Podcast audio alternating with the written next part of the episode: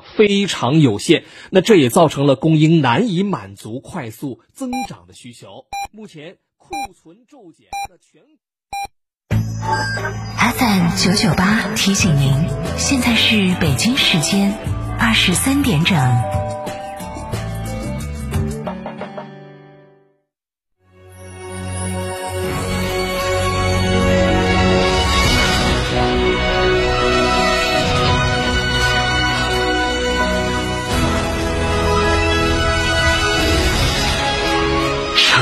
声音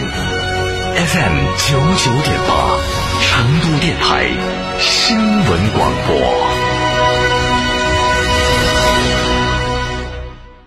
夏季避暑游海螺沟、赏冰川、红石滩、探秘原始森林，住贡嘎神汤温泉酒店，享专业地质冰川温泉，避暑休闲泡神汤，尽在海螺沟景区内贡嘎神汤温泉酒店。客房预订寻成都广电一路通国旅六六零零二三四五。两个小时，让夏天回到二十度。七月十八、十九日，跟着成都电台自驾游西岭，享受只属于少数人的凉爽，赏日月平、穿林海，还有滑草等特色项目等你体验。详询六二幺二五幺七二六二幺二五幺七二。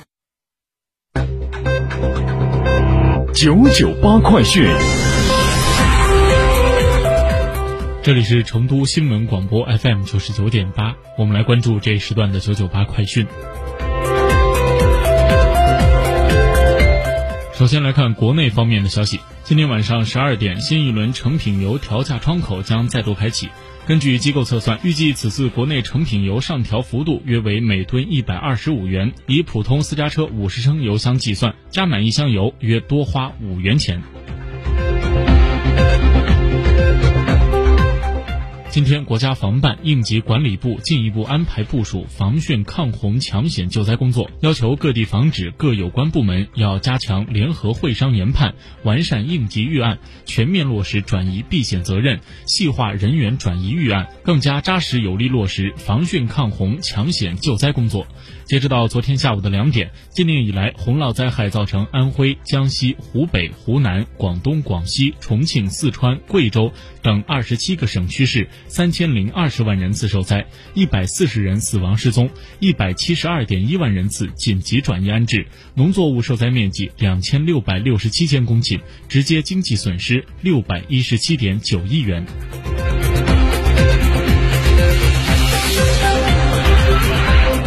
交通运输部、教育部近日印发《关于加强中小学生水上交通安全教育工作的通知》。通知要求，面向中小学生深入开展水上交通安全教育活动，宣传水上交通安全和预防溺水基本知识，普及逃生避险基本技能，增强水上安全防范意识，提高应急处置自救互救能力，保障学生的生命安全。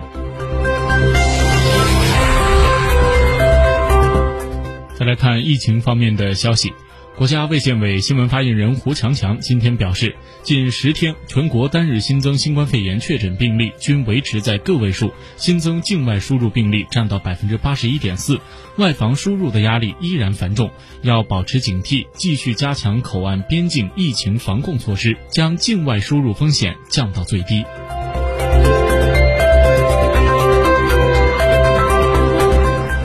商务部对外贸易司司长李兴前今天介绍，六月份食品和农产品进口继续保持了快速增长的态势。受到非洲猪瘟疫情的影响，国内猪肉的供需存在缺口，商务部会同有关部门积极推进进口来源多元化，肉类进口实现了大幅增长，为国内市场的供应提供了有力的支撑。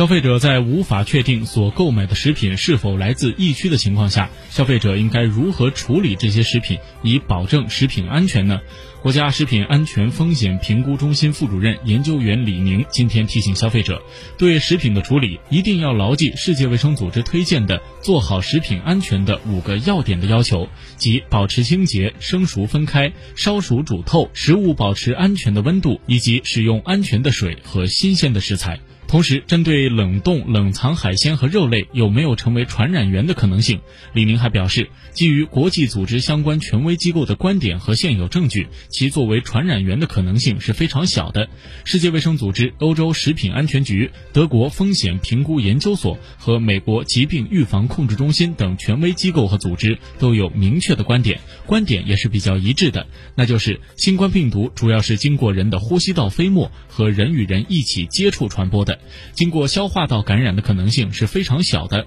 到目前也没有新冠病毒经食物传播的证据。这些观点在世界卫生组织网站上和这些机构的网站上都能够公开查阅。到目前为止，全球报告的一千多万病例，我们国家确诊报告的八万多病例，也都没有因为进食食品而出现病例的报告。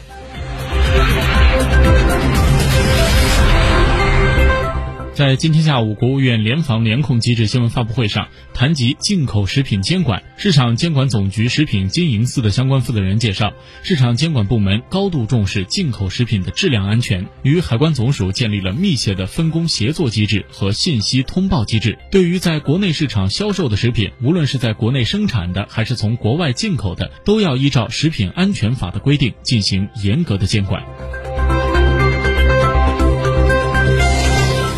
来把目光转向国际方面。根据法新社今天报道，周四，德国一份政府报告显示，德国总理默克尔新闻办公室的一名男子涉嫌为埃及从事间谍活动。根据一份报告，德国警方在2019年12月对这名男子实施了行政措施，因为发现他为埃及情报机构工作多年，调查仍在进行。根据德国媒体的报道，这名男子公职于由默克尔总理发言人斯蒂芬·塞贝特领导的联邦政府新闻办公室下属游客服务部门。这名男子是一名中层雇员，这也就意味着他已经完成了考试和至少两年的职业培训。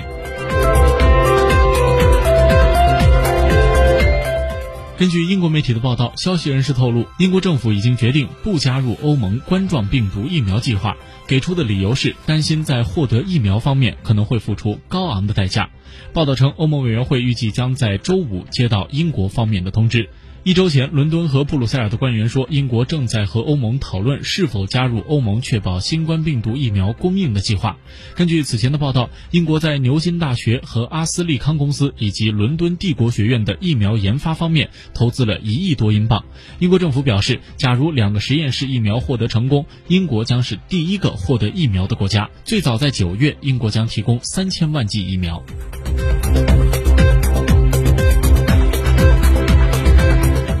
根据韩联社的报道，当地时间十号下午，首尔高等法院对韩国前总统朴槿惠亲信干政案和国情院受贿案作出重审宣判。朴槿惠获得大幅度减刑，被判二十年监禁，处罚一百八十亿韩元（约合人民币一亿元），追缴三十五亿韩元（约合人民币两千万元）。早前，检方要求判处朴槿惠三十五年有期徒刑，而二审宣判时，朴槿惠两起案件合计获刑达三十年。朴槿惠现年六十九岁，他自二零一七年十月后缺席了所有庭审，这一次仍然缺席。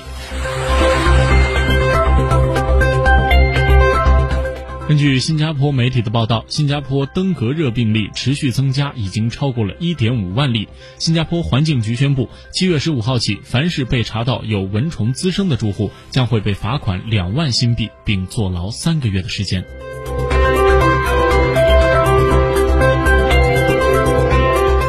日本东京的一场可以偷的艺术展，原定在当地时间的十号零点开展，但在开展前的大约三十分钟，就有大批的小偷涌入会场，将所有的作品是瞬间拿空，现场陷入了一片混乱。警方在收到附近居民报警后，是抵达了现场。根据日本媒体的报道，这场艺术展的参展作品包括摄影家、游戏设计师等共十组艺术家的实践。